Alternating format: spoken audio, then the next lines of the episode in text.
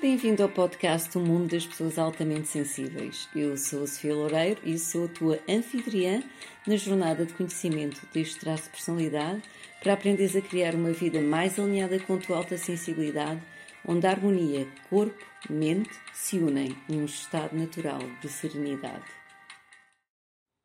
Olá e bem-vindos ao mundo das pessoas altamente sensíveis. Neste episódio eu vou falar sobre o traço de alta sensibilidade, no que é que consiste, qual é que é a percentagem da população que se estima eh, que possui este traço de temperamento e qual é que é a sua estratégia de atuar.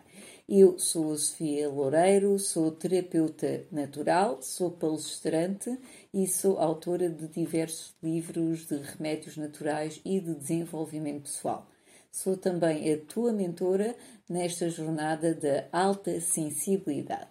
Portanto, começando uh, este episódio, uh, o traço de alta sensibilidade, que é conhecido como a alta sensibilidade de processamento sensorial, ou mais habitualmente denominado de pessoas altamente sensíveis, foi descoberto pela doutora Elaine Aron, eh, que é uma psicóloga clínica, nos anos 90.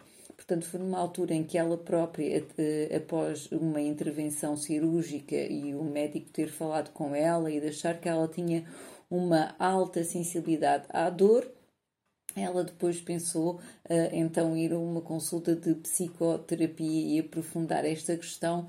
E o psicoterapeuta realmente definiu que ela, que ela, era uma pessoa muito sensível. E ela como era uma pessoa muito curiosa decidiu então aprofundar o que é que seria esta sensibilidade e reuniu um grupo, um grupo de pessoas que entrevistou e começou realmente a ver que havia um traço comum entre essas pessoas que se diziam uh, sensíveis.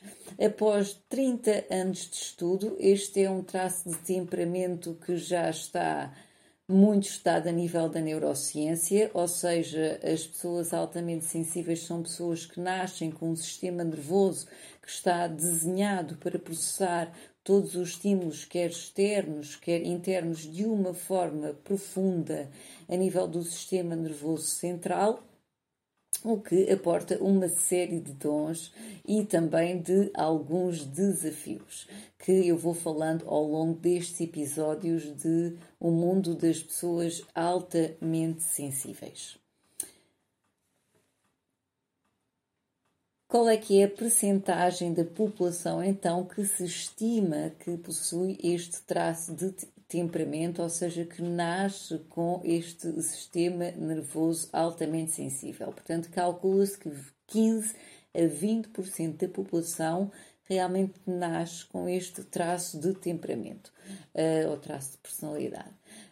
Um, este traço foi detectado também em mais de 100 espécies animais, portanto, não é apenas característico da espécie humana. Além disso, está igualmente distribuído entre homens e mulheres, ou seja, há tantos homens quanto mulheres altamente sensíveis.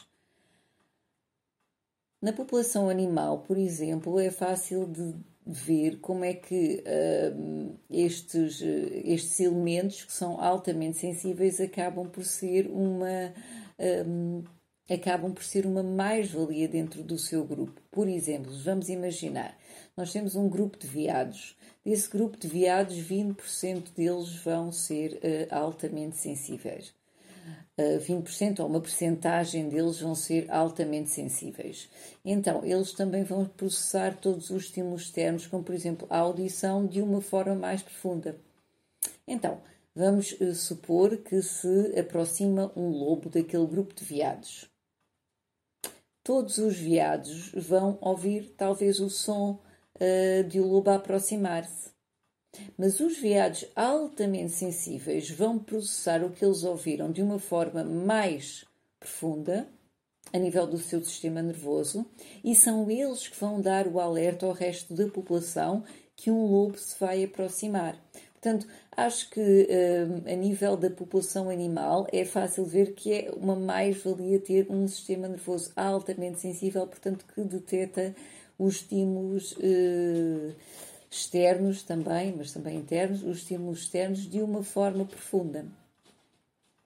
A nível da população humana, a verdade é que na sociedade oriental também se, através de estudos, se detectou, por exemplo, que as crianças altamente sensíveis são uh, bastante valorizadas. A nível da sociedade ocidental, em que vivemos num regime, por enquanto, que privilegia a competição, por vezes a alta sensibilidade não é valorizada o que pode dar origem, a, por exemplo, desafios de, de autoestima a nível das pessoas altamente sensíveis.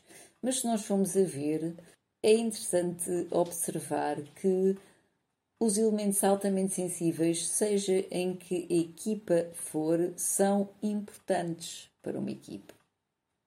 Eu há pouco tempo uh, estava a ouvir o episódio precisamente do Marketeer e foi muito interessante quando ele começou a comentar que hum, era importante ter na equipa elementos que uh, cuja estratégia é fazerem as pessoas pensarem antes de atuar, ou seja, não atuar de, um, uma forma muito impulsiva. Por exemplo, temos numa equipa as pessoas têm ideia uh, de um projeto e vamos lançar, por exemplo, isto no mercado. Então, que era importante, até segundo este marketeer, ter as pessoas que dizem: não, primeiro vamos analisar quais é que são um, as possíveis consequências de nós lançarmos, por exemplo, este produto no mercado. E provavelmente essa pessoa que diz espera lá, vamos analisar bem esta questão, vai ser a pessoa altamente sensível dentro da equipa. Portanto, todas as equipas precisam também de pessoas altamente sensíveis. Isto é muito interessante de observar. E é muito interessante observar que até eh, as pessoas que têm equipas começam a reparar no valor que, este, que estes elementos têm. Porquê? Porque uma das estratégias típicas de atuar das pessoas altamente sensíveis é realmente eh, observar antes de atuar.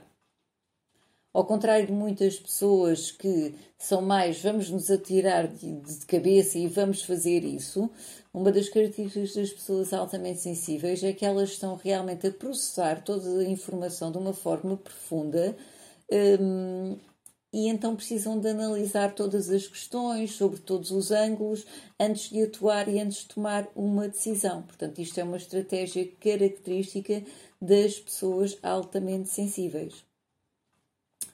Nós podemos avaliar, então, se nos identificamos com este traço de temperamento através de testes porque ser-se altamente sensível não é uma doença, portanto, não é através de um diagnóstico, é através de testes, que em psicologia chamam de inventários e de questionários, que nós podemos avaliar, então, se nos identificamos com este traço da alta sensibilidade e depois ir aprofundando o seu conhecimento, porque este traço de alta sensibilidade aporta uma série de dons, desde a criatividade, desde um, um alto grau de empatia, mas também aporta alguns desafios que, através de uma série de autocuidado para connosco e autocompaixão, começamos a aprender a gerir para não entrar em burnout e em fadiga. Portanto, isto é uma das características de, das pessoas altamente sensíveis, é que muitas vezes, ao terem um alto grau de empatia, por exemplo, uh, querem ajudar tudo e todos e facilmente entram em burnout.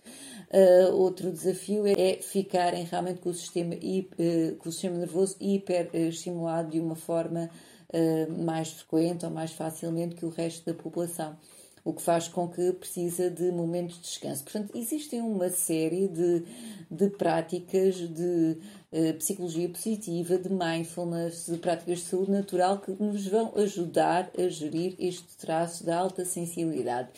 E então eu convido-te a fazer parte desta jornada da alta sensibilidade e podes fazer o teste eh, para ver se identificas com este traço por hoje é tudo.